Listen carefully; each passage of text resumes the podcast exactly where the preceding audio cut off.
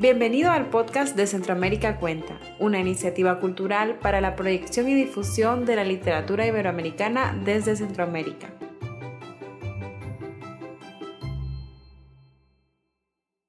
Buenas noches, amigas y amigos. Bienvenidos a la decimoctava Feria Internacional del Libro Filgua Virtual 2021, organizada por la Asociación Gremial de Editores de Guatemala. Este año la Filwa está dedicada a la escritora Ana María Rodas y tenía como invitado de honor al Festival Centroamérica Cuenta. Damos la más cordial bienvenida a todos los que nos ven ya desde nuestro sitio web www.filwa.com y nuestras redes sociales, así como las redes sociales de Centroamérica Cuenta. Filwa es posible gracias al apoyo de las siguientes entidades: Ministerio de Cultura y Deportes, Ban Rural, Unión Europea, Centro Cultural de España, Guatemala.com, Fundación Riquen, El Periódico, La Hora, Parlacén, Gaceta, Plaza Pública, Fejer, Agencia Ocote, Diario de Centroamérica, la Gran Campaña Nacional por la Educación y TGW La Voz de Guatemala. Estamos esta noche en la Sala Miguel Ángel Asturias para dar inicio al conversatorio Centroamérica Descubierta, para dar eh, pie a esta serie de actividades que el Festival Centroamérica Cuenta ha organizado en el marco de la FILWA 2021. Damos la bienvenida a la señora Claudia Neira, directora ejecutiva del Festival Centroamérica Cuenta, quien tendrá ahora a continuación la conducción del evento. Bienvenida, Claudia. gracias, Roberto, y bienvenidos todos y todas las personas que, que nos conectan para acompañarnos en esta noche. Para nosotros es realmente motivo de mucha celebración y alegría poder estar acá con ustedes y sobre todo también acompañada. Esta noche estoy acá muy bien acompañada. Por favor, eh, nos acompaña, valga la... aló. ¿Escuchan? Nos acompaña el embajador de España, excelentísimo señor José María Laviña Rodríguez, embajador de España en Guatemala. España ha sido un socio aliado en Centroamérica Cuenta desde sus primeras ediciones en Nicaragua y consecuentemente ha estado apoyándonos y no solamente ahora en Centroamérica, sino que también gracias al apoyo del gobierno de España vamos a tener nuestra primera actividad presencial en Madrid que iniciamos el próximo lunes. Bienvenido embajador. También nos acompaña Sergio Ramírez, Premio Cervantes 2018 y presidente de Centroamérica Cuenta. Eh, este, antes de iniciar el conversatorio, el embajador nos unas breves palabras. Adelante, embajador. Muy buenas tardes a todos. Eh, buenas tardes, Claudia. Muchas gracias por tus generosas palabras. Simplemente comenzar agradeciendo este espacio y felicitando a Filgua Guatemala, esa asociación gremial de editores en Guatemala, por todo el trabajo que han y que siguen desempeñando. Estamos ya en su 18 edición. Han llegado a una mayoría de edad y además lo han hecho en unas circunstancias muy complicadas como, es la pandemia que vivimos desde hace más de un año. De hecho, este acto tendría que haber sido presencial en la sede del Centro Cultural de España, acá en la ciudad de Guatemala, y la realidad nos ha sobrepasado a todos y debe realizarse una vez más por ah, este sistema online. En todo caso, se han sobrepuesto a las dificultades, han permitido, con su esfuerzo, su tiempo, su trabajo, que la FILWA siga teniendo ese papel relevante como Feria Internacional del Libro en la región. Una, feria internacional que promueve el conocimiento, una feria internacional que además está basada a partir de la industria, la industria, la economía, el fomento de la riqueza, no solamente cultural, sino económica de los pueblos y las naciones. Este año, con un éxito tremendo, habíamos visto en el vídeo introductorio, más de 150 escritores participarán de los cuales casi una veintena creo recordar que provienen de España y es un orgullo y una satisfacción poder seguir contribuyendo con la FILWA. Pero otro motivo de felicitación para la FILWA es el haber designado como invitado de honor a Centroamérica Cuenta, con quien también la cooperación española tiene una larga tradición de cooperación a lo largo de los últimos años, desde 2014 y no es un acto de generosidad, es un acto de justicia y de reconocimiento al festival literario más importante de la región, eh, conocido en todos, eh, en todos los lugares y eh, notablemente por esa idea magnífica que se tuvo de deslocalizar el festival desde el 2018 en, varios, en varias regiones. Efectivamente, a partir del 12 al 18 de septiembre habrá un acto presencial, el primero que tengan ustedes en, eh, en España, en la Casa de América, que lo inaugurará la Secretaría de Estado de Cooperación Internacional y será un privilegio de nuevo poder acogerlos en, esta vez en Madrid y de forma presencial. Simplemente decir ahora eh, que el, el, evento al que, nos, al que nos vamos a escuchar es eh, un evento Conservatorio de Centroamérica Descubierta importante por lo que significa eh, Centroamérica Cuenta. Esa es poner una vez más de manifiesto la importancia de recopilar diversos puntos de vista, diversas opiniones, diversos estudios, diversos enfoques en una especie de mirada cubista de la realidad esta vez enfocada en el plano centroamericano y además en el marco del bicentenario de la independencia de cinco países centroamericanos. Todo ello seguro nos dará una nueva visión y nos abrirán nuevas expectativas sobre la realidad y diversidad de estos países centroamericanos, sobre la diversidad de sus culturas y diversos relatos que confluirán sobre una misma historia y se proyectarán hacia el futuro. Por todo ello, quiero felicitarles a todos eh, los participantes y dar la bienvenida a Emiliano Monge, Alejandra Colón, Óscar Martínez y Javier Lafuente. Creo que esas miradas literarias, periodísticas, antropológicas, en fin, nos contribuirán a, a engrandecer nuestros horizontes intelectuales y desde luego les agradecemos por anticipado su colaboración. Muchas gracias a todos. Gracias, embajador, por sus generosas palabras y gracias por su compromiso, el suyo y el de su equipo. Y en particular quiero también agradecer a su equipo en Guatemala, encabezado por Eva, que ha sido bastante ejemplar en colaborar y trabajar con nosotros. Y ahora Sergio Ramírez, presidente de este festival, nos dará unas breves palabras para luego iniciar con la conversación de esta noche. Bueno, muchísimas gracias. Buenas noches. Antes de que demos comienzo a esta magnífica mesa que tenemos eh, de frente, eh, quiero dar las gracias a la Feria Internacional del Libro de Guatemala una vez más por acoger a Centroamérica Cuenta como su invitado de honor. Y especialmente esta noche quiero dar las gracias al gobierno de España, a la cooperación española, en la persona del señor embajador don José Laviña. Eh, como él mismo ha dicho, la cooperación entre Centroamérica Cuenta y el gobierno de España y sus instancias culturales ella de vieja data y ha fortalecido mucho la posibilidad que nosotros tenemos de acceder cada vez más a un público más numeroso y tener un programa de mejor eh, calidad cada vez que el tiempo pasa. Eh, Centroamérica Cuenta está cumpliendo un papel de funcionar, como he dicho otras veces, de puente de ida y vuelta entre Centroamérica y el resto de los países de nuestra lengua y aún de, otros de países de otras lenguas eh, que concurren también a nuestras mesas, a nuestros encuentros, a nuestros eh, talleres. Eh, esta cooperación con España queda de manifiesto en el hecho de que la próxima semana daremos comienzo en Madrid a un encuentro patrocinado por Centroamérica Cuenta, por Casa de América, por la Cooperación Española, y por la Cátedra Vargas eh, Llosa, que reunirá escritores centroamericanos, latinoamericanos y españoles a lo largo de tres días de mesas redondas y debates precisamente en la sede de la Casa.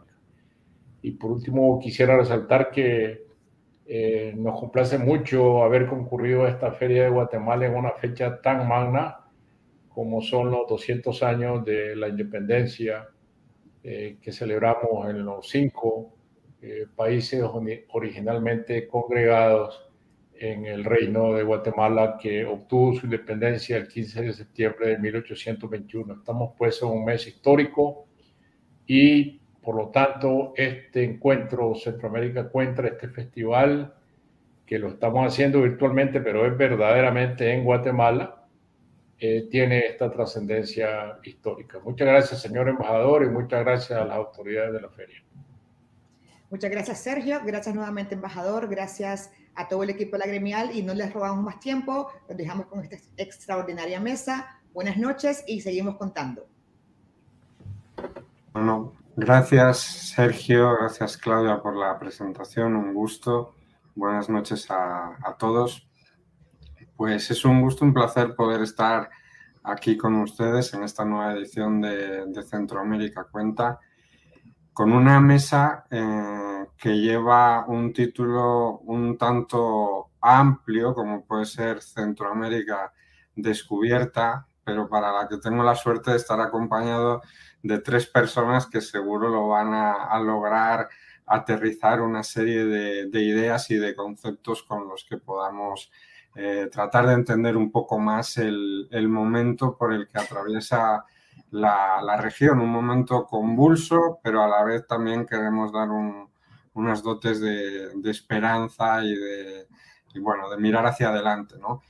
conversatorio girará un poco en torno a las miradas que han redescubierto Centroamérica desde su literatura, su, cultura, tomando un poco en cuenta eh, los puntos en común que hay en la región y con otras latitudes de, América Latina. Queremos ver qué tenemos en común, cómo lo contamos, cómo, cómo lo vivimos. Para ello, pues me acompañan los verdaderos protagonistas hoy aquí, eh, Ale Colom, Alejandra Colom, eh, guatemalteca, estudió antropología sociocultural en la Universidad del Valle de Guatemala, en Maryland, en Lovaina. Ha dedicado gran parte de su trabajo a aplicar áreas de recursos naturales, género, niñez, adolescencia. Trabajó cuatro años en África Central y Occidental y vivió, si no me equivoco, cuatro años en la República Democrática del Congo. También está desde México eh, Emiliano Monge, escritor, autor de libros de relatos, novelas, la última de ellas, Tejer la Oscuridad. Mucha de su obra ha sido traducido a, diversos idiomas. Y bueno, Emiliano también es columnista del País en México, el diario del que yo ahora mismo soy subdirector para, para América. Mucho gusto en saludarte, Emi. Y por último, que no es poco, Óscar Martínez, desde El Salvador, periodista, escritor, editor de investigaciones eh, del Faro, donde puso en marcha el proyecto Sala Negra. Óscar ha centrado gran parte de su prolija carrera en documentar y contar la, migración, la violencia, el crimen organizado en, Centroamérica, pero en general en, América. Óscar, buenas noches. Eh, creo que tienes el micrófono apagado, Oscar. Efectivamente, pero sí es un gusto. bueno, pues nada, con me gustaría empezar de alguna forma con un poco eh, poniendo eh, una fotografía actual del el momento en el que vive Centroamérica ahora mismo, eso Centroamérica descubierta o Centroamérica por descubrir, ¿no? ¿Qué, qué, momento atraviesa más allá de algo convulso, como os decía?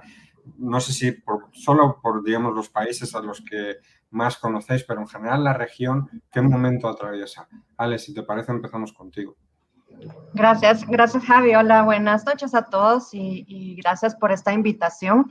Me encanta pensar en Centroamérica, pero generalmente también me aterra, porque creo que vivimos reinvenciones o déjà vus de, de momentos que ya hemos pasado y a veces pareciera que, no ponemos atención a nuestras historias, que no, que no vemos hacia atrás y nos leemos en distintos espacios, en narrativas orales, escritas, en, los, en otras formas de medios, porque vemos países que están, por ejemplo, El Salvador, pasando por, por una, una tendencia que creíamos que no iba a ocurrir nunca más en nuestra región luego de las guerras. En, Honduras, en Guatemala, estamos sumidos ahora en el desmadre de, un COVID que no está resuelto y eso nos, nos cambia y nos altera y nos preocupa de maneras que sí deberían de ser familiares para nosotros. Y, es ahí en donde, en donde creo yo que, que, las historias son importantes, porque en este año y medio de pandemia en el que creo que igual que ustedes trabajara ha requerido una serie de adaptaciones, de reflexiones, etcétera, las historias no, no desaparecen y de hecho la, la, pandemia en, mi caso me ha permitido acercarme a, a otras escalas de, de, narrativas, a narrativas que son muy localizadas, muy territoriales y, es ahí en donde he encontrado algunas luces de esperanza respecto a cómo las personas y los pueblos están replanteando su futuro y su presente. Entonces, por un lado, creo que como región, como a una escala de país, de estados-naciones, es, es, muy válido preocuparnos y ver poca esperanza. Cuando cambiamos los lentes y vemos a escalas más chicas, podemos encontrar un poco de guía hacia dónde irán o deberían de ir las historias que, que nos van a sacar de, de estos enredos. Muchas gracias, Ale. Oscar, menciona Ale contar historias la importancia de las historias. Creo que eso es uno de los desafíos también que, tiene, que tenéis en el faro y, mucho más ahora en el momento por el que pasa también El Salvador, ¿no? Sí, un gusto, Emiliano, Ale, un gusto compartir con ustedes. Javi, un gusto verte y gracias por, por llevar esta conversación.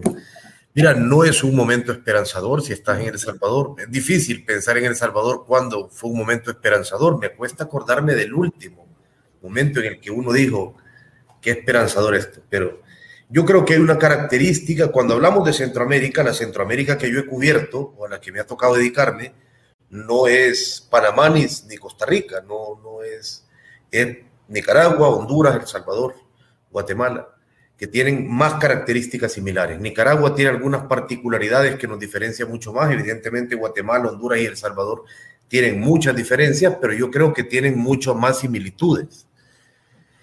Yo creo que es un momento de llegada. Hemos demostrado algunos rasgos del Triángulo Norte y Nicaragua que son eh, evidentes, es decir, el desmantelamiento de las democracias en el norte de Centroamérica es un rasgo común del momento. En Nicaragua lo que se vive es una dictadura abierta, donde Daniel Ortega está apresando o allanando su camino para las elecciones, apresando a quienes son sus posibles opositores.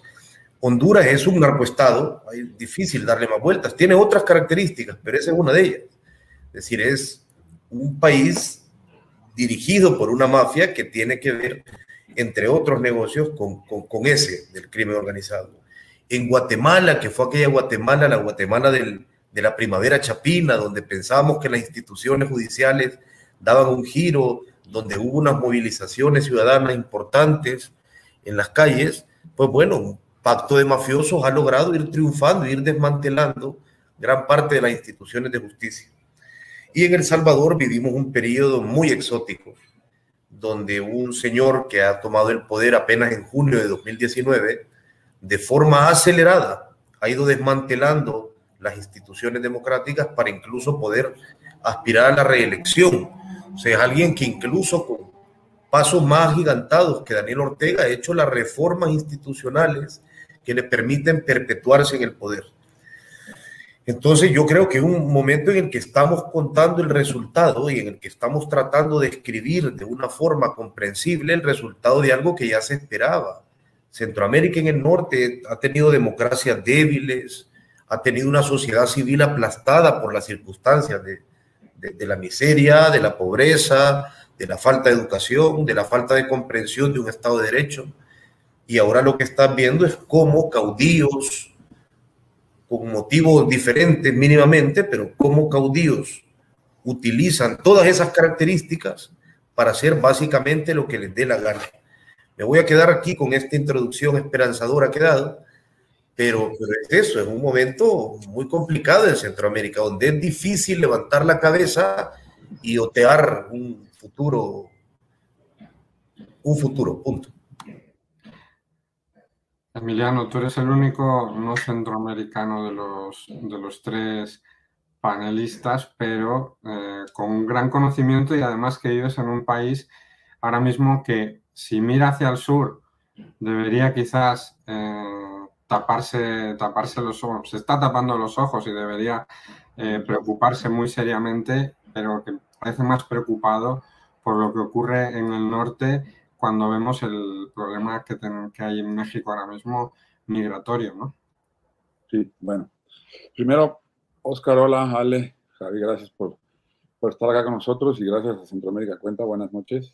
Este, a ver, yo primero, primero que nada siempre digo que la idea de que México no es Centroamérica es, es una cuestión única y exclusivamente como de los mapas eh, que hicieron las élites, ¿no? Pero, pero México es Centroamérica eh, como región. A mí me parece que la consecuencia de Mesoamérica es Centroamérica y, va de México a Panamá, ¿no? Este, dicho esto, eh, lo digo también porque creo que las similitudes son, mucho más grandes que, las que puede tener México con esos países con los que comparte geográfica, geopolíticamente la región de Norteamérica, ¿no? Ahora, escuchaba lo que decía Ale y lo que decía Oscar, y, yo creo que lo pensaría al revés, y, lo pensaba al revés mientras los escuchaba. No es que seamos una región que no tenga, que no esté en un momento en el que tenga derecho a la esperanza. Yo creo que es un poquito más, más eh, triste el asunto. El asunto es que tenemos solamente derecho a la esperanza y que cada vez que tenemos esperanza se derrumban, ¿no? Es decir, que los gobiernos de las élites están ahí, élites viejas, élites nuevas, élites en construcción, como las que están sucediendo en México, para, para un poco desmontar todos esos procesos de esperanza que, que se iban dando en los países, ¿no? Eh, y eso es lo que realmente es muy doloroso y muy, muy cíclico y muy cansado, ¿no? Eh, en México y en El Salvador, por ejemplo, hubo una esperanza social con, los, con, respecto a los gobiernos que ahora tenemos, que muy rápido desmontaron buena parte de esa esperanza.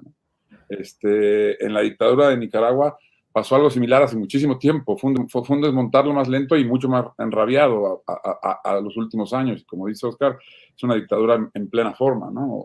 este, eh, yo creo que este asunto de la esperanza es así, que, que, es algo que tiene la gente y que las élites nuevas o, o, este, o antiguas que se van resignando del poder la van desmontando una y otra vez. Eh, ¿Con qué? Con, con, la fuerza de realidades, de, de políticas, de, de, cómo encaran a la, eh, el actuar de nuestras sociedades, de cómo las encapsulan, eh, de cómo impiden el movimiento. Este, antes solamente el movimiento social, ahora es el movimiento social y territorial, es decir, la migración. Y como bien dices, ahora lo que sucede en la frontera sur de México, pues es un caso clarísimo eh, de la cristalización de esa, pérdida absoluta de la esperanza, por lo menos en mi caso. El, primer asunto del gobierno actual de México que a mí me hizo decir qué hicimos, ¿no? Eh, fue cómo manejó el asunto de la migración en la frontera sur, ¿no? Eh, tenía, había un discurso, había una promesa de visas humanitarias, había toda una cuestión durante la campaña que después se derrumbó muy rápido y que se utilizó además como pretexto muy fácil, les vino como anillo al dedo, ¿no? Este, Trump y la política de Trump ante la migración eh, y la amenaza de Trump de bajar los, este, de, subir aranceles a ciertos productos mexicanos, que fue con lo que justificaron eh, que tuvieran que actuar como policía de Estados Unidos en, la frontera sur, ¿no? Pero bueno, quería hacer solamente ese comentario con respecto a la esperanza y partir desde ahí y de la idea de que, de que México eh, tiene mucho más que ver políticamente con Centroamérica que, con Norteamérica, ¿no? Gracias, Hablabas, Oscar, antes un momento de, que el resultado ya se esperaba. Eh, mi pregunta entonces en ese sentido, si tan esperanza, o sea, si tan esperado era, ¿por qué no se ha podido evitar? ¿No se ha aprendido absolutamente nada? Mira, yo creo que por varias razones, pero entre ellas porque Centroamérica, de estos países de los que hablo de Centroamérica, yo lo repito, quisiera tener más expertise en Costa Rica y en Panamá, pero nos hemos quedado en esta parte, cubriéndola y contándola desde hace más de una década, que el Faro decidió incluir en, el relato de la, de la realidad que íbamos a intentar hacer, incluir esencialmente Guatemala, Honduras y Nicaragua, porque además es bien, bien difícil entender, y México, evidentemente. Pasamos tres años cubriendo México para comprender muchas cosas de lo que había ocurrido. Eh, porque nos parecía que era imposible entendernos si, si, si, si demarcábamos eh, los límites justo donde están las fronteras. Es imposible entender cuestiones criminales, cuestiones de la vida democrática, de relaciones migratorias, por ejemplo. Yo creo que el problema es que esta Centroamérica que hemos contado es una Centroamérica que siempre ha vivido de las urgencias. No, no, hay, no ha tenido mucho tiempo para pensar como en un plan eh, elaborado. La sociedad civil tiene que ir respondiendo a cuestiones que son incendios, eh, donde en un lugar sacan en calzoncillos a un presidente, como no ocurrió hace no mucho en Honduras, donde en otro sitio desmantelan todo el, sistema judicial eh, y, de, y, de, la fiscalía, como, lo, como ocurrió en Guatemala, donde de repente en un lugar como El Salvador, ¿qué te voy a decirlo? tres de los últimos cuatro expresidentes están o presos o fugados o murieron durante un proceso judicial. Sea, parece, por ejemplo, en El Salvador, que una de las características para ser presidente es que sepa robar un montón. Entonces, el, el, eh, es bien complicado y además con las precariedades a las que se somete al 60% de las poblaciones centroamericanas que tienen precariedades educativas, que viven cerca de la línea de la pobreza, si es que no marginadas en un país como Guatemala, donde toda la población indígena padece de casi que una maldición de el abandono estatal, eh, a pesar de ser una población mayoritaria. Entonces, Centroamérica ha sido un sitio en el que levantar la cabeza para ver las consecuencias a largo plazo siempre ha sido muy difícil. Son países, por ejemplo, recuerden que es otra de las cifras o de los números que nosotros tratamos de, de desenredar para explicar Centroamérica, que nos ponen el mapa mundial, que generan que periodistas europeos o de otros lugares vengan a cubrirnos en El Salvador, es cuando nuestra tasa de homicidios nuestro numerito por cada de muertos por cada 100.000 habitantes llega a niveles exorbitantes, como ocurrió en 2015, donde tuvimos 103 homicidios por cada 100.000 habitantes, algo que ninguna guerra abierta suele ocurrir. O sea, uno de cada 970 salvadoreños fue asesinado ese año. Entonces, es muy difícil, es una región donde pensar a largo plazo es necesario para salir de los agujeros en los que estamos, económicos, migratorios, violencia, pero es muy difícil que eso ocurra, porque siempre tenés sobre la mesa un plato caliente que tenés que, del que tenés que encargarte inmediatamente. Entonces, yo creo que una de las características por lo que esto es previsible es por la debilidad de los estados, eh, pero también por la urgencia de las poblaciones. Eh, una de las características que también nos ha conducido en esta Centroamérica, donde dictadorzuelos o aprendices de dictadores están desmontando lo poco que había de Estado de Derecho y de, democracia consolidada, eh, tiene que ver justamente con eso. Mucha, gran parte de la población vive Centroamérica con una desesperación enorme y quiere o aspira a que un caudillo milagroso y mágico le saque de esa miseria rápidamente. Y la reacción política a votar por gente que promete el oro y el moro, yo creo que pasa por eso. Es una reacción no a un discernimiento, sino a una desesperación. Gracias, Oscar. Creo que hemos tenido algunos problemas técnicos con, Ale, pero creo que ya nos está, nos está escuchando. Eh, bueno, ante este panorama eh, de, vamos a decir, escasa esperanza, eh, convulso, ¿cómo contar la región? ¿Cómo, ¿Qué nos está faltando? Eh, periodistas, pero cineastas, escritores. Eh, ¿cómo, ¿cómo, creéis que debe ser el relato o qué no debe faltar en, ese relato de la Centroamérica actual? Ale, si tú nos escuchas ahora mismo. Sí, les escucho. Gracias y perdón por las malas conexiones aquí en Guatemala. Pero ya los miro, feliz de estar aquí de vuelta. Y he pasado, digamos, estudiando cómo se castiga el disenso en Guatemala en los últimos dos años y entonces he estado bastante pesimista porque conforme se habla o presento estos hallazgos, más y más personas que uno jamás se imaginaría que han sido cancelados o castigados por opinar, por hablar, por simplemente estar en el lugar equivocado, eh, me, han provocado pues, muchas preguntas respecto a, a si existe un futuro próximo. Y, siguiendo un poco lo que, lo que decía Oscar, el hecho de que haya un espectro tan amplio de personas que, añoran a un caudillo y que, y que, que olvidaron o desconocen la historia pasada de nuestra región y cómo eso nunca nos ha traído nada positivo y nos ha costado muchísimas vidas, muchísima felicidad, muchísimo bienestar. Mi, mi enfoque ahora ha estado más hacia lo micro y hacia tratar de encontrar esperanza en, las narrativas territoriales en escalas en donde tal vez nosotros desde las ciudades, desde las capitales, estamos totalmente ignorantes de, su existencia. Y por darles un ejemplo, he estado por mi trabajo en la Fundación Ishkanul, en donde estamos tratando de utilizar los teléfonos celulares como tu cámara de cine para contar pequeñas historias sobre éxitos, frustraciones y, aspiraciones de, mujeres y niñas rurales. Hemos, hemos podido junto con mi equipo ver cómo, cómo la resiliencia se trabaja y se construye en espacios que siempre han conocido la desesperanza, espacios en donde el Estado jamás ha llegado, en donde los servicios jamás han llegado y en donde las personas te dicen, bueno, es que siempre ha sido así, entonces tenemos que salir por nosotros mismos. Y es, es ahí en donde, en donde creo que están los aprendizajes para nosotros que, que no podemos negar, somos privilegiados y somos una élite.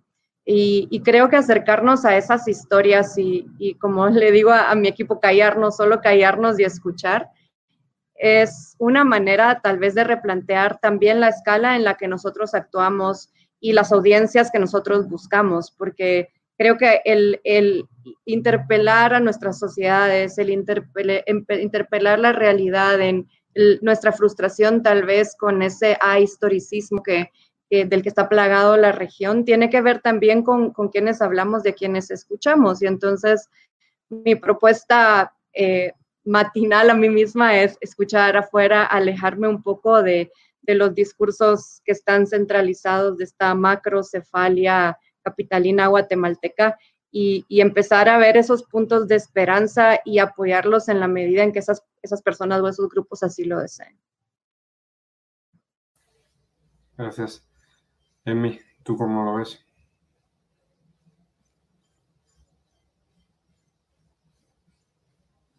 Tratando de coger también un poco lo que decía Oscar y lo que decía Ale, eh, creo que justamente para, para, para evitar esos discursos de los que hay que alejarse, eh, la clave está en, en, en, lo que también decía Oscar, que es el asunto de esta urgencia que ha marcado la historia de nuestros países, ¿no? Esta urgencia eh, de necesidad, digamos, que nos hace imposible ver eh, cualquier cosa que sea parecido a un largo plazo, ¿no?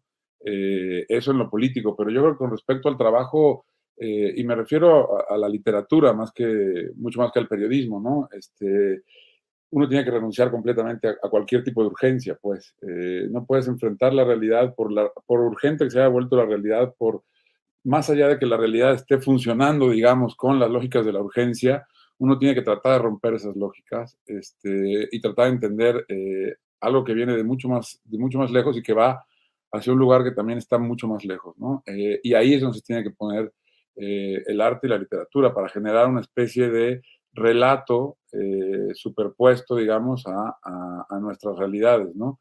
Eh, por supuesto que estamos hablando de qué decir, pero también es muy importante, y lo decía Ale, el, qué es qué, queremos escuchar y qué queremos ver, ¿no? Eh, y esto es lo que también tiene que ver con romper con la urgencia. Porque si, si partimos desde esa misma urgencia que nos está moviendo como sociedades, para mí sería muy fácil hablar todos los días de lo que hace el presidente de México o lo que decide que se hable en la pauta de noticia que tiene todas las mañanas, que se llama La Mañanera, eh, y que gobierna el discurso general, ¿no? Eh, y ahí sí creo que uno tiene que tratar de romper, por supuesto, ¿no? Y, lo digo eh, a Juan para que lo diga Pedro, digamos, este, porque estaría bien que los editores de los periódicos, de tanto en tanto, nos dejaron este, plantear problemas que no fueran los que están en la mañanera y en la agenda. Para ir un poco más, digamos, al fondo de los, de, este, de los asuntos de la sociedad, ¿no? Eh, el problema es que es muy difícil, es muy complicado y, porque además la urgencia, las élites, claro, no, es que la esperanza de la que hablábamos al principio la construyan eh, los pueblos y de pronto la vengan y la rompan los, este, la gente que queda en el poder, no. Eh, la gente que queda en el poder es inteligente y sabe perfectamente cuál es la esperanza de las personas y construye campañas y construye ideas de gobierno con respecto a esas esperanzas. Es decir, el molde no lo hace el, gobernante, lo hace la expectativa de la sociedad.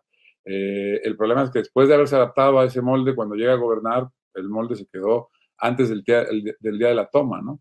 Eh, y, para las sociedades es muy, es muy difícil o, complicado y sobre todo tarda tiempo aceptar, más que ver que ese molde se rompió, que el que, el que nos gobierna nunca es el que, el que fue candidato, eh, hay una parte que cuesta mucho trabajo a la gente ir aceptando que fue engañada.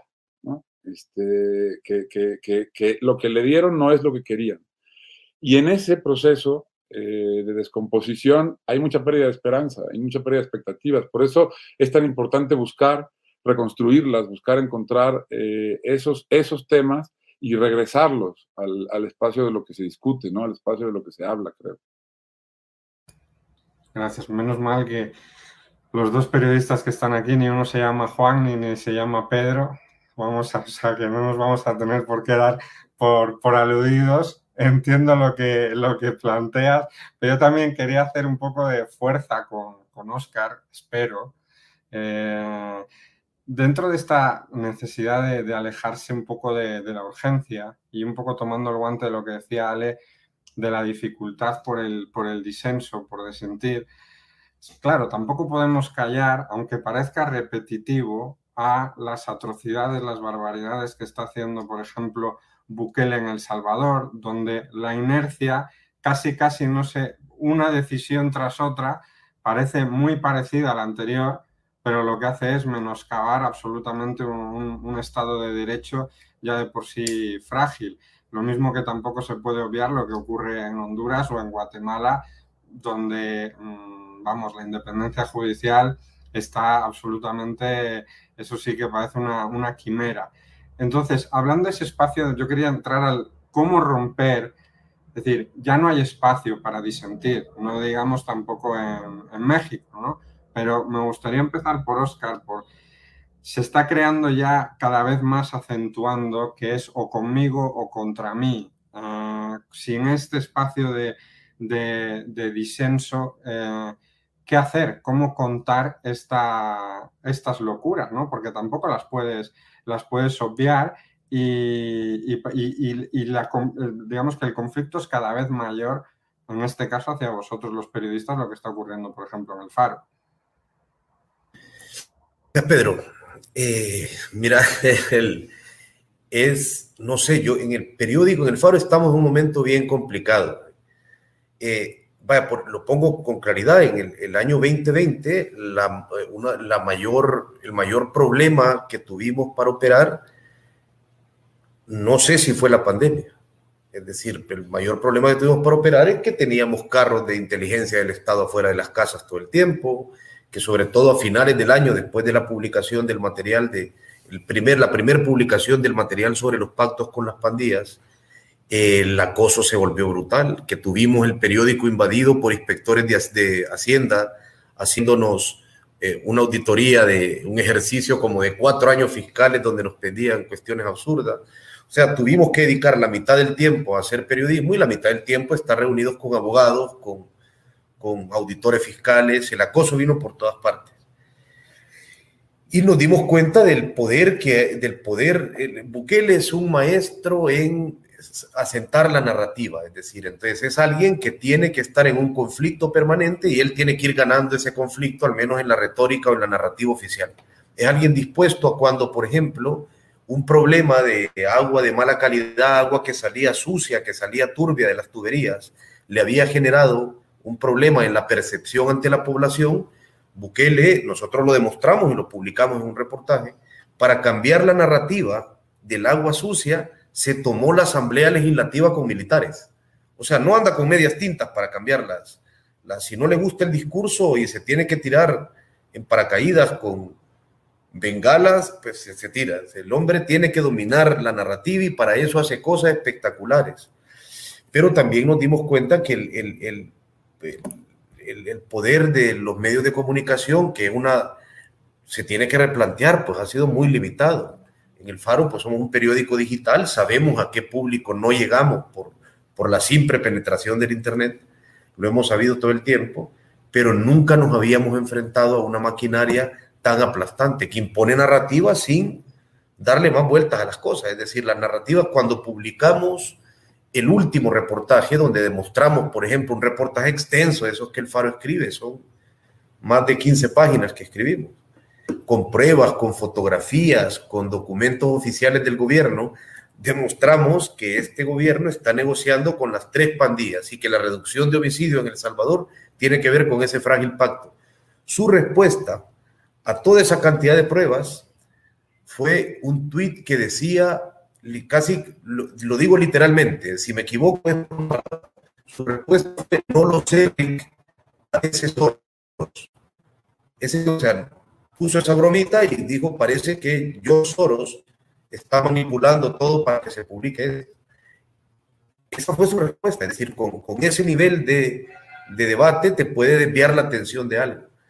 Entonces, nos hemos llegado a replantear no solo cómo tenemos que contar las historias, sino qué tipo de historias tenemos que contar, porque, por ejemplo, eh, algo de lo que decía Emiliano, eh, con narrativas tan urgentes, es fácil que el periodismo, que la narración de la historia, que los historiadores, que los académicos, eh, que quienes contamos lo que está ocurriendo, nos desviemos y asimilemos esa forma de reaccionar.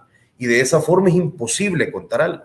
Por ejemplo, en términos de seguridad, es imposible, ahora Bukele lo que ha, ha dicho que va a duplicar el ejército y lo va a llevar a 40 mil para labores de seguridad, si no recordar la historia del Salvador, no podés explicar lo ridícula que es esa decisión. Si vos no recordás que El Salvador tenía 36 homicidios por cada 100 mil habitantes, cuando al presidente Francisco Flores en el año 2003 se le ocurrió lanzar el plan Mano Dura, que después llegó el presidente Saca, ya teníamos 50 homicidios por cada 100 mil habitantes.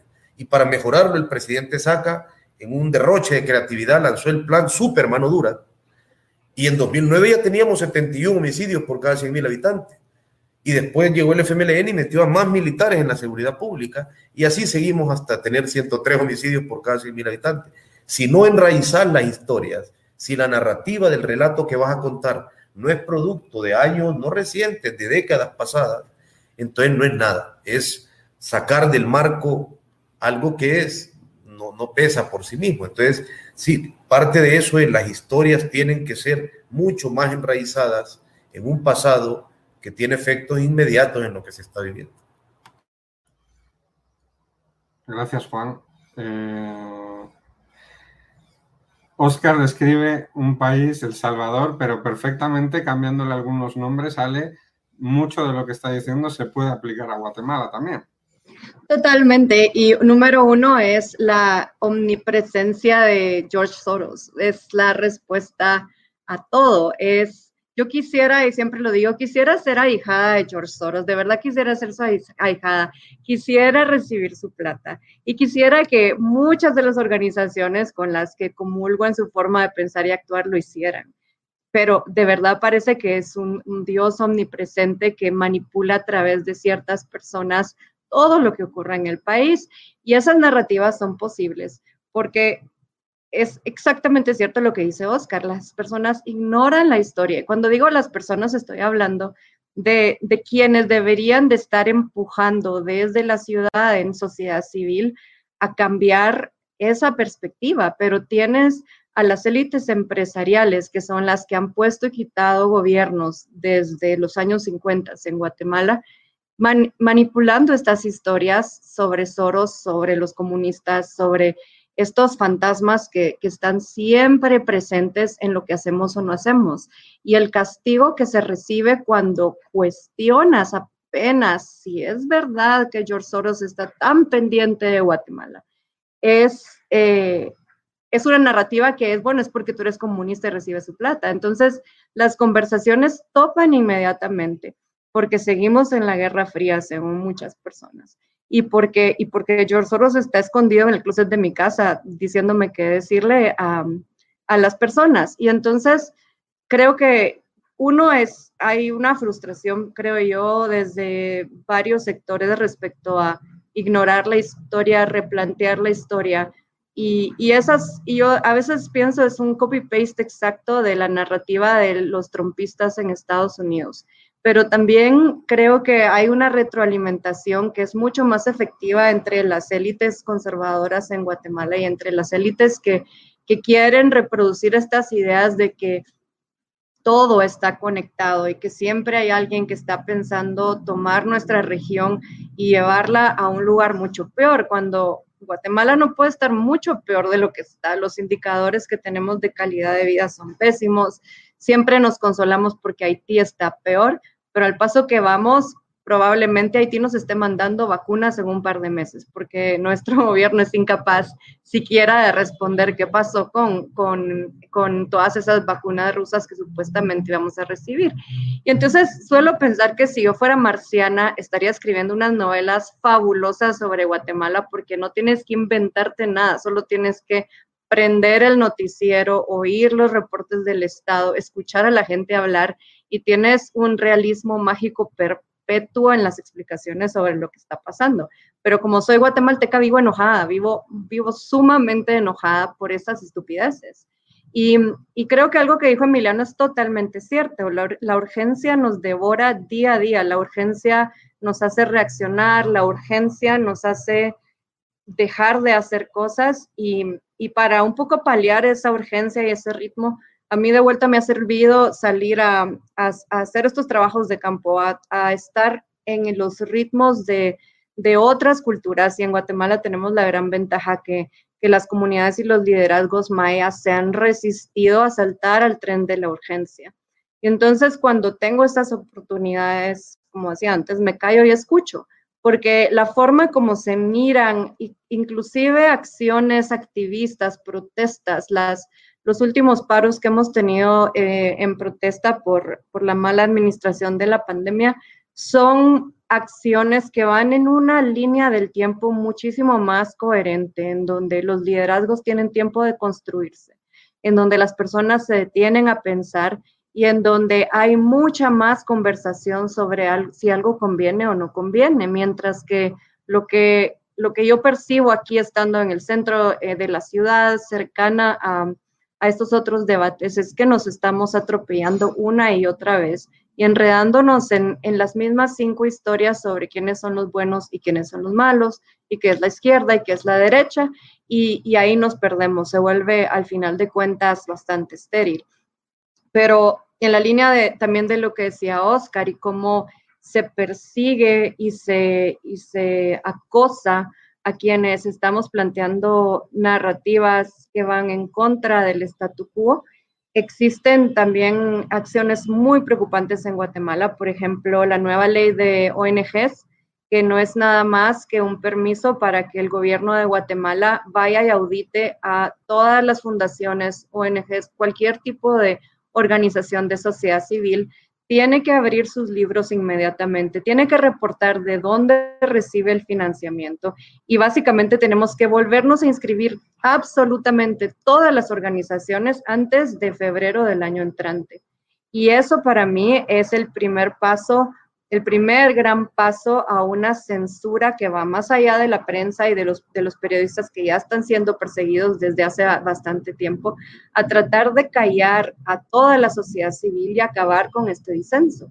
Y cuando tú planteas eso a personas de la élite empresarial que tienen aún poder sobre el Estado, te dicen, no, pero tu fundación trabaja cine, nunca te van a alcanzar lo que quieres es darles una bofetada porque realmente no, no han puesto atención a cómo el disenso se castiga, no solo en Centroamérica, sino en el resto del mundo. Entonces, sí pienso que necesitamos encontrar otras audiencias para esta llamada de atención, pero no cabe duda de que los años que vienen van a ser bastante oscuros y vamos a necesitar apoyo más allá de nuestras fronteras para poder seguir hablando de las cosas que son importantes y saliéndonos de esas narrativas oficiales. Gracias, Ale. Creo que se ha hablado de Salvador, se ha hablado de Guatemala y creo que ahora mismo Emiliano puede mezclar las, las, dos conversaciones en una coctelera y seguramente que te sale algo con sabor mexicano porque creo que no, no, no, no se diferencia mucho de lo que estamos viviendo ahora mismo, incluido las referencias a, George Soros, a quien, vamos, seguramente creen que está financiando a los cuatro que estamos acá y no tenemos absolutamente nada. Es nuestro padrino. Con, él. Yo quería, por, nos queda todavía un ratito, pero eh, con esa intención de mirar un poco hacia, hacia adelante, de esas historias eh, con las que poder romper un poco, poder llegar a conversar un poco más. Hablaba Ale de callar y escuchar. Creo que también es necesario un poco eh, fomentar esa conversación, ¿no? Ahora es hablar por hablar. Aquí tenemos un, hay un presidente que todos los días a las 7 de la mañana recordaba Emiliano. No es que dé una rueda de prensa, que eso se pueda considerar un ejercicio eh, en pro de la libertad de expresión, en pro de la transparencia, sino lo que hace es marcar claramente la, agenda y exacerbar esa urgencia eh, que, hablaba antes Emi. ¿no?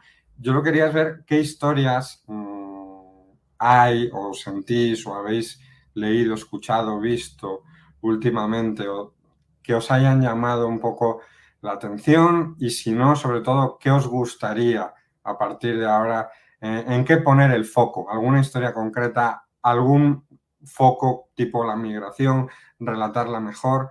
¿Cómo, cómo veis este, este aspecto? Emiliano, empiezo por ti.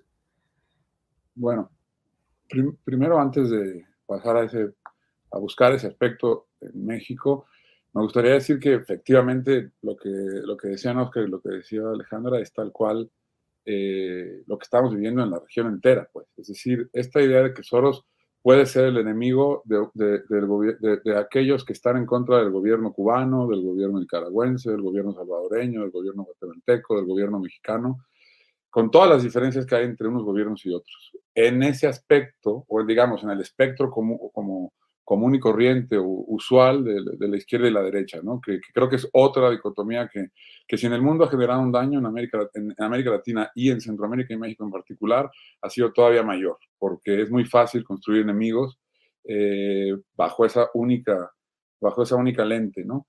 Este, me parece que, que lo, lo que decía Alejandra de cómo se destruye el disenso es lo que estamos viviendo todos los días, pues, ¿no? Y es lo que hace el ejercicio matutino de Andrés Manuel López que, que no es sino propaganda, ¿no? Eh, y, acá, y acá me acuerdo de una anécdota que me contó un amigo que hace cine, que, que la gente que hace cine acaba normalmente para vivir también haciendo comerciales, y le tocó estar en la campaña política de Andrés Manuel, en los comerciales de la campaña de Andrés Manuel, eh, de una discusión en la que Andrés Manuel le decía a su publicista que, que no era un comercial de campaña, que lo que tenía que entender era que ellos estaban haciendo propaganda.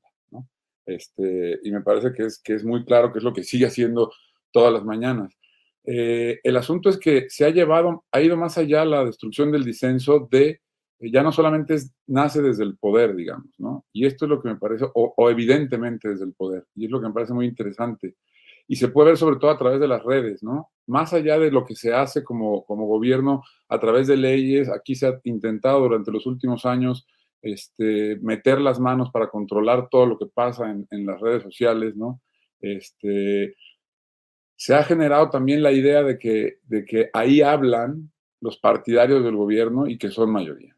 Y entonces hay una manera de destrozar el disenso a, partir del supuesto consenso. Cuando es una cosa organizada y orquestada, ¿no? Eh, y son bots, por ejemplo, ¿no? No es una cosa que sea realmente una, un, ágora pública donde se esté discutiendo y se esté construyendo algo, sino que es, una, es un espacio en el que se está destruyendo. ¿Destruyendo qué? El disenso o, los pequeños brotes de disenso que pueda haber, eh, como se hace además con la prensa, como se hace con eh, la oposición. No es que en México haya oposición, honestamente, pero, pero en otros países hay, hay ciertos sectores de la oposición. Ahora, dicho esto, creo que si hubiera que buscar, este, yo sigo pensando, bueno, y antes de decir esto, quisiera nada más añadir también que otro ejemplo que tenemos muy claro para hablar de este tema es el de la pandemia. ¿no? Eh, en general, en el mundo, los, los, pueblos y las sociedades ven como una circunstancia natural que el gobierno resuelva eh, el tema de las vacunas. Eh, aquí se ve como un premio casi, ¿no? Los gobiernos están vendiéndonos la idea de que nos van a salvar con las vacunas, ¿no? Es decir, aquello que le es obligatorio y consustancial eh, es, utilizado para también acallar disensos, ¿no? Y ampliar consensos, eh, falsos, por supuesto, ¿no? Pero bueno, lo que quería decir es que si algo ha marcado, algo marca la cercanía de nuestros países es la relación con el territorio ya sea el abandono del mismo, la necesidad de emigrar, o la defensa del territorio. Y si, y, si algo creo que, que, en este momento da esperanza de México, son las luchas locales que hay, eh, sobre todo encabezadas por, por, el CNI, eh, pero también fuera del CNI, también por muchos ambientalistas, este, eh, por muchos activistas en el ámbito de lo local, ¿no? La defensa de, de una selva, la defensa de un río, la resistencia ante, ante una minera, ¿no? porque, digo, si tenemos a George Soros todos nosotros en el closet, pues todos los gobiernos tienen a, los empresarios mineros de Canadá, ¿no? que son dueños del 80% de la minería de, desde el río Bravo hasta Colombia, pues. Es decir, eh, eh, y de eso no, no, estamos hablando cuando es algo que es bastante más importante, digamos, o bastante, invierte mucho más dinero los mineros canadienses que Soros, ¿no? digamos, y es dinero real y dinero que, despedaza, ¿no? Y en esas defensas del territorio creo que es donde tendríamos que estar poniendo eh, atención si queremos contar eh, las pocas victorias que se, van encontrando, en, por lo menos en México. Eh, lograr parar a la enorme maquinaria del Estado o a la enorme maquinaria del capital para defender una forma de vida, una forma de relacionarse con el mundo, una forma de entender el mundo, que además es exportable y que además cambia la realidad general, porque, porque esas luchas, por ejemplo, así como sucedió en México, que que a partir de los años 50 y 60, que, que empezó la gran migración a la ciudad, eh, las luchas urbanas se transformaron, se transformaron única y exclusivamente porque la gente que llegó a vivir a México traía la enseñanza este, de las luchas campesinas y, de las resistencias campesinas. Y eso trastocó para siempre las luchas urbanas populares de, México. Y yo creo que en muchos países, en nuestros países es, más o menos esa la historia que podemos contarnos. Este, y creo que esa lucha ahora de la defensa del territorio tiene que pasar lo mismo, tiene que ser, tiene que llegar a las ciudades y tiene que generalizarse, porque, porque es desde ahí desde donde podemos empezar a, atisbar un, pequeño este, espacio de esperanza y de, y de, reconstrucción, ¿no? Porque además estas luchas eh, están mucho más allá de lo, de lo urgente y son quizá las únicas que están por encima de esa urgencia de necesidad, ¿no? Es decir, son absolutamente necesarias, están relacionadas con la idea de la necesidad y de poner un plato en la mesa, por supuesto, pero vienen de un larguísimo arraigo, eh, son luchas que han pasado de los abuelos a los padres, a los hijos, y que seguirán pasando, ¿no? Y que se están dando para que los hijos tengan un espacio, ¿no?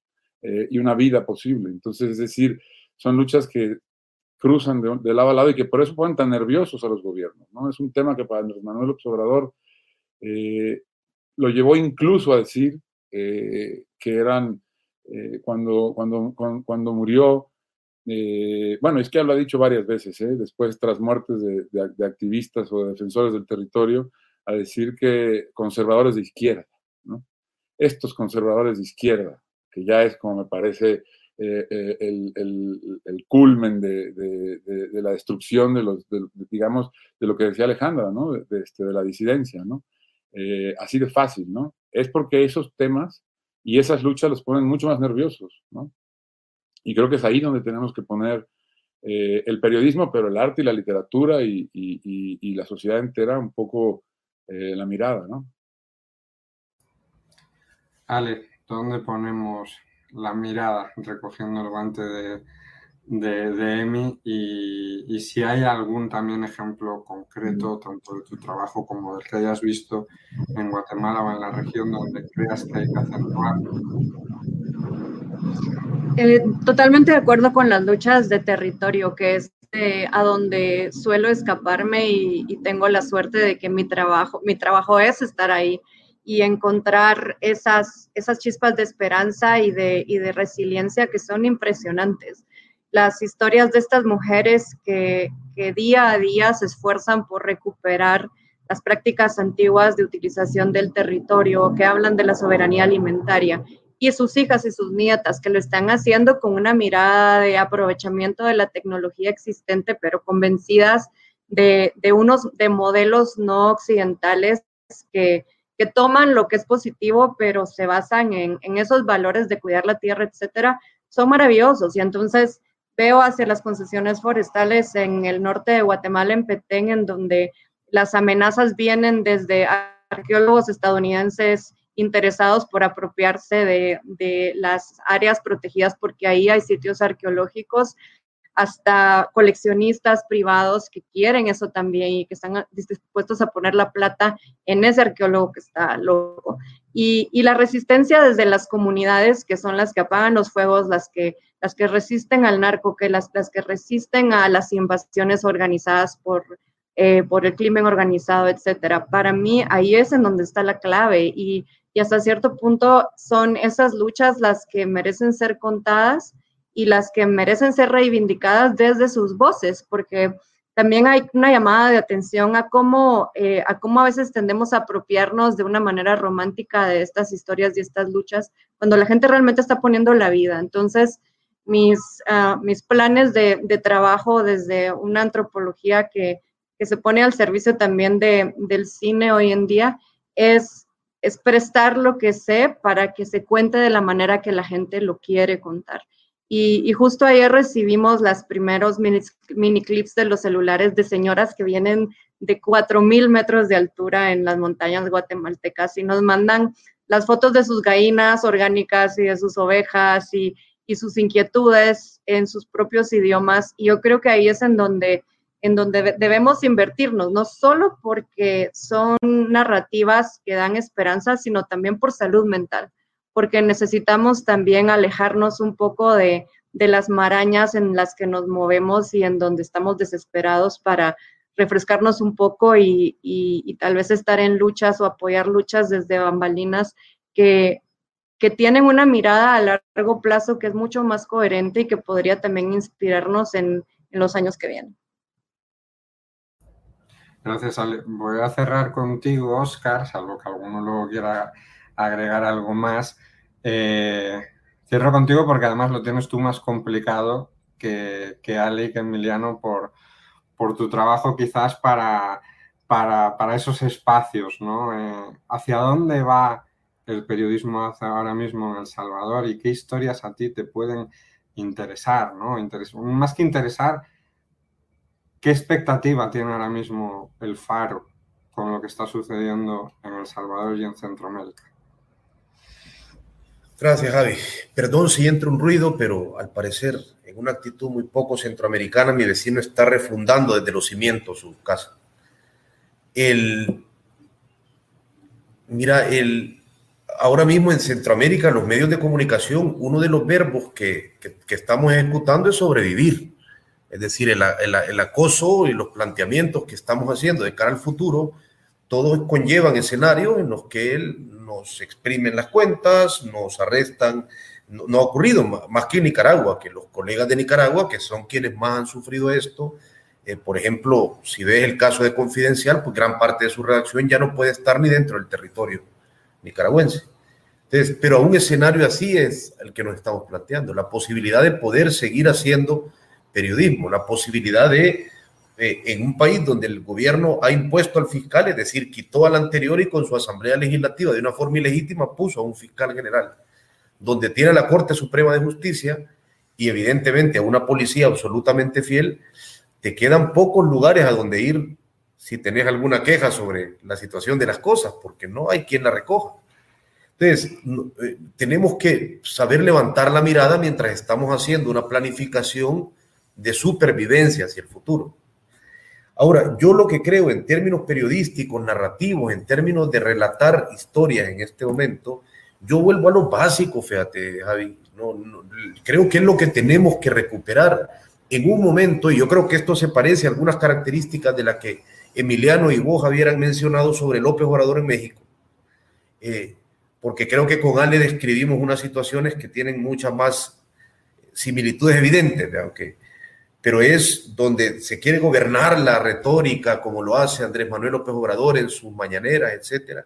Yo creo que hace falta desintoxicarnos un poco de esa urgencia política en la que nos quieren establecer, donde si no hablan quienes tienen el micrófono siempre, parece que nada ocurre. Es decir, donde si no están sobre el escenario quienes siempre tienen el micrófono, los presidentes y esta gente, pues nada ocurre. Por ejemplo, voy a poner un ejemplo. Mañana en este exótico país, El Salvador, entra en vigencia el Bitcoin como moneda oficial de curso.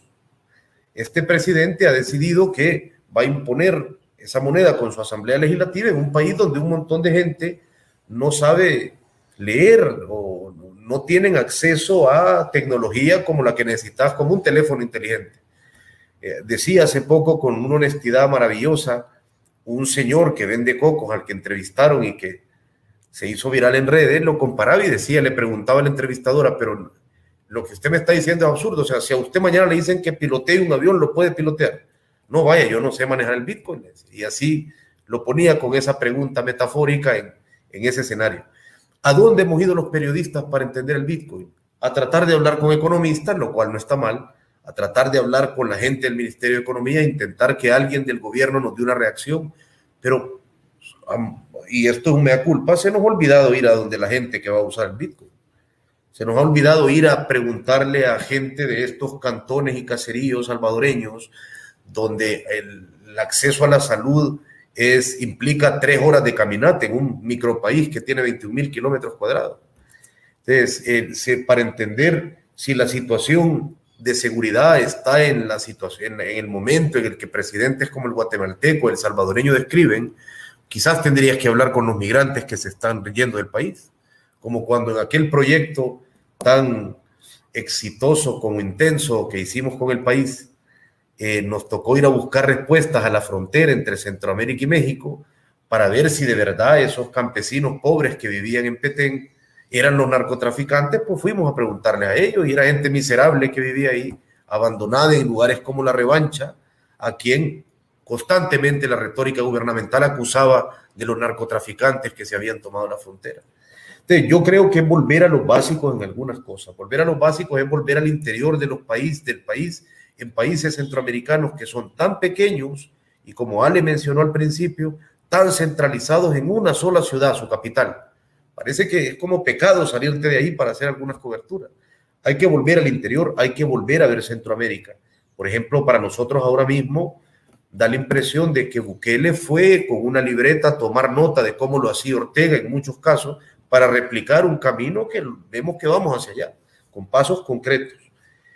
Es decir, pero me quedo con esa idea. Yo creo que en gran medida lo que tenemos que impedir es que estos gobernantes a los que les gusta mucho estar en las cámaras y en el escenario y gobernar la retórica, no ganen a nosotros con esos recursos. Es decir, hay que desintoxicarnos de la lógica de que si un titular no dice López Obrador, o no dice Yamatei, o no dice Bukele, sigue siendo un titular, si es un buen material, sigue siendo una buena historia, aunque no implique necesariamente a quien tiene el micrófono y las cámaras todos los días. Eh, por ahí me quedo. Gracias, Oscar. Espero que Juan y Pedro hayan escuchado y recojan el guante también para otro proyecto como, como el que pudimos hacer. Yo eso es un poco lo que... Y me queda claro después de escucharos a los, a los tres que en realidad, más que Centroamérica descubierta, la mesa ha girado un poco en redescubrir Centroamérica, ¿no? En la necesidad que tenemos por, por, por volver a, por pararnos un poco, detenernos y, y mirar un poco qué está está sucediendo más allá de la urgencia. Eh, ya se nos está acabando el tiempo, ya se nos acababa hace, hace rato, eh, pero bueno, quería daros mucho las gracias, Ale, Emiliano, Oscar. Eh, me ha dado mucho gusto poder conversar con, con, vosotros y espero que la próxima sea, pueda ser presencial, bien en Guatemala, en El Salvador va a estar más complicado, Así que optemos, por favor, a ver si con en Guatemala finalmente se, se da. Así sea, ojalá. Qué ganas sería. Ojalá que sí, caray. Muchísimas gracias y un abrazo. Igual. Un abrazo. Gracias a todos, qué lujo. Abrazo. Bye. Esta es una producción de Centroamérica Cuenta.